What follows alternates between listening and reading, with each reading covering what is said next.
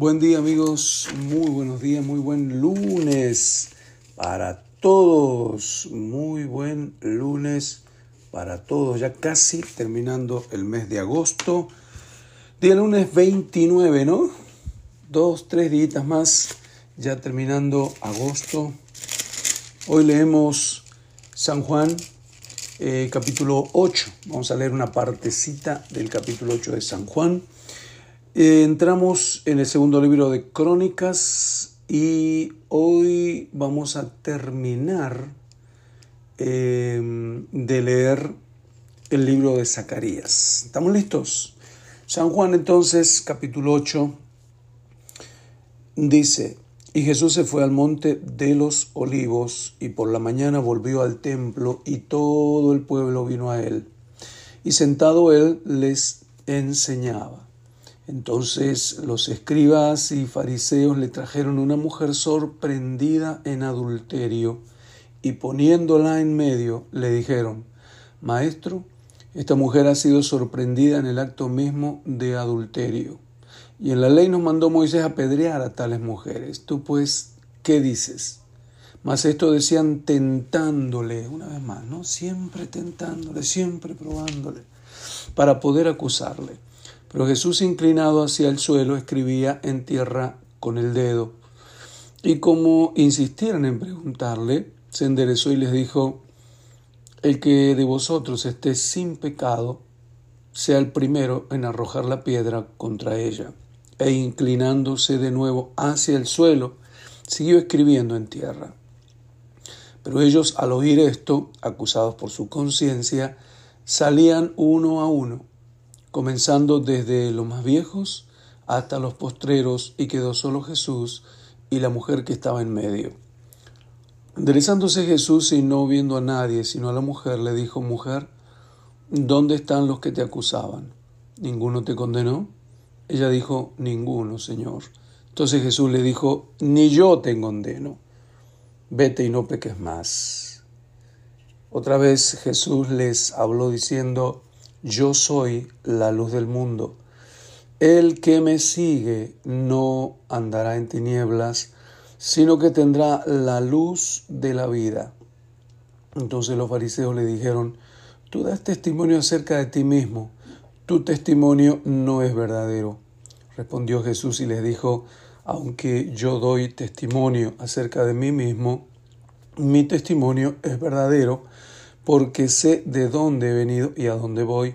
Pero vosotros no sabéis de dónde vengo ni a dónde voy. Vosotros juzgáis según la carne, yo no juzgo a nadie. Y si yo juzgo, mi juicio es verdadero, porque no soy yo solo, sino yo y el que me envió, el Padre. En vuestra ley está escrito que el testimonio de dos hombres es verdadero. Yo soy el que doy testimonio de mí mismo y el Padre que me envió da testimonio de mí. Ellos le dijeron, ¿dónde está tu Padre? Respondió Jesús, ni a mí me conocéis, ni a mi Padre. Si me conocieseis, también a mi Padre conoceríais. Estas palabras habló Jesús en el lugar de las ofrendas, enseñando en el templo, y nadie le prendió, porque aún no había llegado su hora. Varias veces se dice eso, que no había llegado su hora. Vamos al segundo libro de Crónicas entonces, libro nuevo. Leemos capítulo 1, capítulo 1 de Crónicas hasta el 2.16. ¿Por qué 2.16? No sé, pero bueno. Ok, segunda Crónicas 1. Salomón, hijo de David, fue afirmado en su reino y Jehová su Dios estaba con él y lo engrandeció sobremanera. Y convocó Salomón a todo Israel, a jefes de millares y de centenas, a jueces y a todos los príncipes de todo Israel, jefes de familias. Y fue Salomón con él y con él toda esta asamblea al lugar alto que había en Gabaón, porque allí estaba el tabernáculo de reunión de Dios que Moisés, siervo de Jehová, había hecho en el desierto. ahí en Gabaón había quedado o habían dejado ya sembrado, plantado, ¿no? El tabernáculo. Pero David había traído el arca de Dios a Kiriat Jearim, al lugar que él le había preparado, porque él le había levantado una tienda en Jerusalén. Bueno, ya estaba bien desarticulado ese tabernáculo, ¿no? Recién me doy cuenta de eso. Que para cuando Salomón edifica el templo, una emulación del tabernáculo, con todos los aspectos del tabernáculo, eh, el tabernáculo estaba en un lado y el arca en otro. 5. Eh, Asimismo, el altar de bronce que había hecho Besaleel, hijo de Ur, hijo de Ur, estaba allí delante del tabernáculo de Jehová, al cual fue a consultar Salomón con aquella asamblea. Subió pues Salomón allá delante de Jehová al altar de bronce que estaba en el tabernáculo de reunión y ofreció sobre él mil holocaustos. Y aquella noche apareció Dios a Salomón y le dijo, pídeme lo que quiera que yo te dé. ¿Se imaginan que Dios nos aparezca y nos, nos diga eso? Pídeme lo que quieras que yo te lo voy a dar. Wow. Em, versículo 8. Y Salomón le dijo a Dios, tú has tenido con mi padre, con mi, David mi padre gran misericordia y a mí me has puesto por rey en lugar suyo. Confírmese pues ahora, oh Jehová Dios, tu palabra dada a David mi padre, porque tú me has puesto por rey sobre un pueblo numeroso como el polvo de la tierra Dame ahora sabiduría y ciencia para presentarme delante de este pueblo, porque ¿quién podrá gobernar a este tu pueblo tan grande? Y dijo Dios a Salomón, por cuanto hubo esto en tu corazón y no pediste riquezas, bienes o gloria, ni la vida de los que te quieren mal, ni pediste muchos días, sino que has pedido para ti sabiduría y ciencia para gobernar a mi pueblo, sobre el cual te he puesto por rey, sabiduría y ciencia te son dadas. Y también te daré riquezas, bienes y gloria, como nunca tuvieron los reyes que han sido antes de ti, ni tendrán los que vengan después de ti. Y desde el lugar alto que estaba en Gabaón, delante del tabernáculo de reunión, volvió Salomón a Jerusalén y reinó sobre Israel. Y juntó Salomón carros y gente de a caballo y tuvo mil cuatrocientos carros y doce mil jinetes, los cuales puso en las ciudades de los carros y con el rey en Jerusalén. Y acumuló el rey plata y oro en Jerusalén como piedras y cedro como cabraigos de la cefela en abundancia. Y los mercaderes del rey compraban por contrato caballos y lienzos finos de Egipto para Salomón. Y subían y compraban en Egipto un carro por seiscientas piezas de plata y un caballo por ciento cincuenta, y así compraban por medio de ellos para todos los reyes de los Eteos y para los reyes de Siria. Capítulo 2. Determinó pues Salomón edificar casa al nombre de Jehová y casa para su reino. Y designó Salomón setenta mil hombres que llevasen cargas y ochenta mil hombres que cortasen en los montes y tres mil seiscientos que los vigilasen.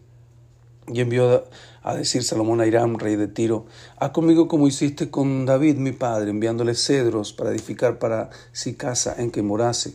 Y aquí yo tengo que edificar casa al nombre de Jehová mi Dios, para consagrársela, para quemar incienso aromático delante de él, y para la colocación continua de los panes de la proposición, y para holocaustos a mañana y tarde en los días de reposo, eh, nuevas lunas y festividades de Jehová nuestro Dios, lo cual ha de ser perpetuo en Israel. Ahora, eh, antes decía David que él había juntado todo lo necesario, ¿no? En oro, plata, bronce, hierro y también madera. Pero ahí manda a pedir más, Salomón. 5. Y la casa que tengo que edificar ha de ser grande, porque el Dios nuestro es grande sobre todos los dioses. Mas ¿quién será capaz de edificarle casa haciendo que los cielos y los cielos de los cielos no pueden contenerlo? ¿Quién pues soy yo para que le edifique casa, sino tan solo para quemar incienso delante de él? Envíame pues ahora un hombre hábil que sepa trabajar en oro, en plata, en bronce, en hierro, en púrpura, en, gran, en grana y en azul, que sepa esculpir con los maestros que están conmigo en Judá y en Jerusalén, los cuales dispuso mi Padre. Envíame también madera del Líbano, cedro, ciprés y sándalo, porque yo sé que tus siervos saben cortar maderas en el Líbano, y aquí mis siervos irán con los tuyos, para que me preparen mucha madera, porque la casa que tengo que edificar ha de ser grande y portentosa. Y aquí que los y aquí para los trabajadores tus siervos cortadores de madera he dado veinte mil coros de trigo en grano, veinte mil coros de cebada y veinte mil vatos de vino y veinte mil vatos de aceite. Entonces Irán, rey de Tiro, respondió por escrito que envió a Salomón, porque Jehová amó a su pueblo, te ha puesto por rey sobre ellos. Además decía Irán, bendito sea Jehová, el Dios de Israel, que hizo los cielos y la tierra, y que dio al rey David un hijo sabio, entendido y cuerdo y prudente, que edifique casa Jehová y casa para su reino. Yo pues te he enviado un hombre hábil y entendido, Irán Abi, hijo de una mujer de las hijas de Dan, mas su padre fue de Tiro, el cual sabe trabajar en oro, plata, bronce, hierro y en piedra y en madera, en púrpura, en azul, en lino y en carmesí. Asimismo sabe esculpir toda clase de figuras y sacar toda forma de diseño que se le pida con tus hombres peritos y con los de mi señor David tu padre. Ahora pues, envíe mi señor a sus siervos el trigo y cebada y aceite y vino que ha dicho y nosotros cortaremos en el Líbano la madera que necesites y te la traeremos en balsas por el mar hasta Jope y tú la harás llevar hasta Jerusalén.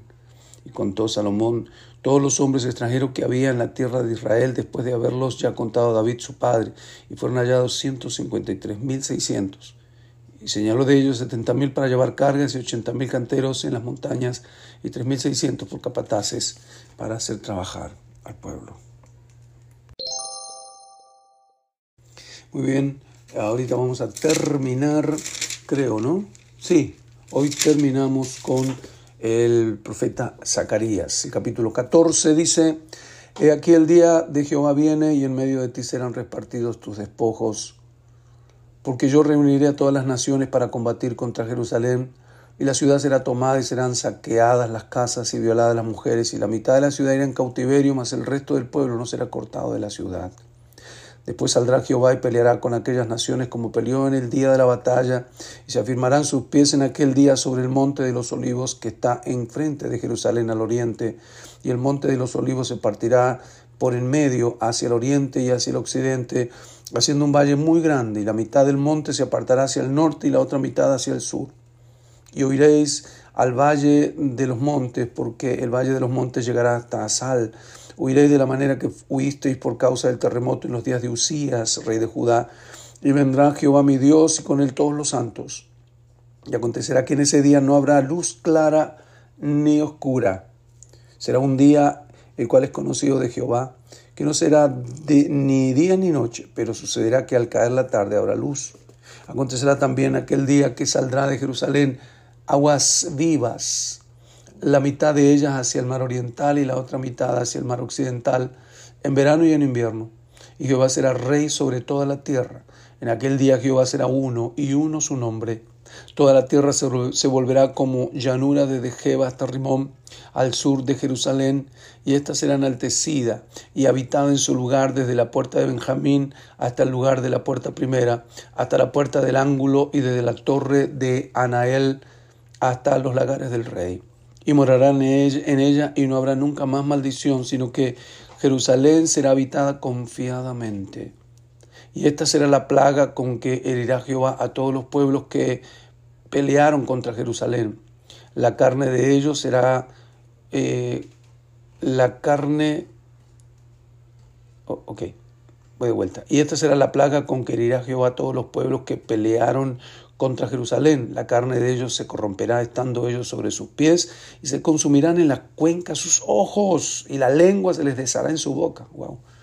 Y acontecerá en aquel día que habrá entre ellos gran pánico enviado por Jehová y trabará cada uno de la mano de su compañero y levantará su mano contra la mano de su compañero.